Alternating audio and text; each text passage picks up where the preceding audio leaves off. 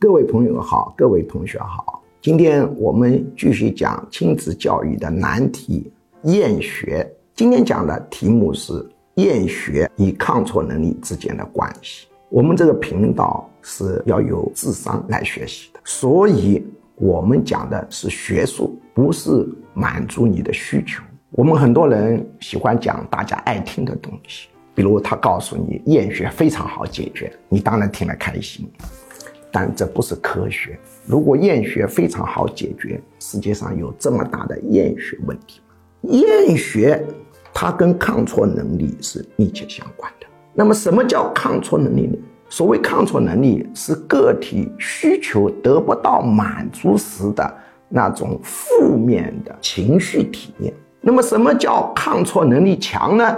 或者抗挫能力高呢，就是需求得不到满足时，这种负面情绪非常小。如果他负面情绪体验非常大，我们就说抗挫能力差。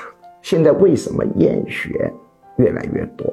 一个重要的原因是整体当代青少年的抗挫能力下来。那么为什么抗挫能力下来了？那么我们又回到定义，抗挫能力是需求得不到满足时的一种负面情绪体验。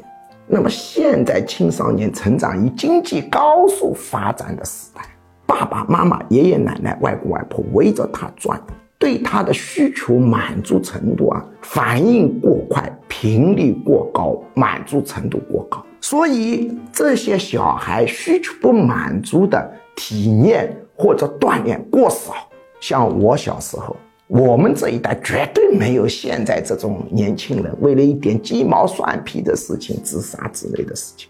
因为我小时候的人生理想有三个，第一个就是长大了以后每天能吃一个肉包子，因为好不容易吃上一次肉包子，可怜了，经常饿肚子，需求不满足是家常便饭，所以一个人得到了锻炼。慢慢的练的需求不满足时，情绪波动幅度很小，所以需求延迟满足，这是一个非常重要的训练。问题是需求延迟满足要有一个幅度，又不能超过他当时的抗挫能力的大小。一旦呢挫折超过了当时他抗挫能力的最高极限，又会出现崩溃性反应。所以这里头就要讲究一个分层，锻炼他的抗挫能力，必须在他抗挫能力当下的极限内锻炼，慢慢的提高，提高以后难度升高，否则会造成崩溃性反应，这也是不妥的。注意啊，一定要让你小孩从小有足够多的需求延迟满足或者不满足，同时必须在他当时的抗挫能力的范围以内。不断的提高他抗挫能力，否则你小孩长大了是很容易厌学的。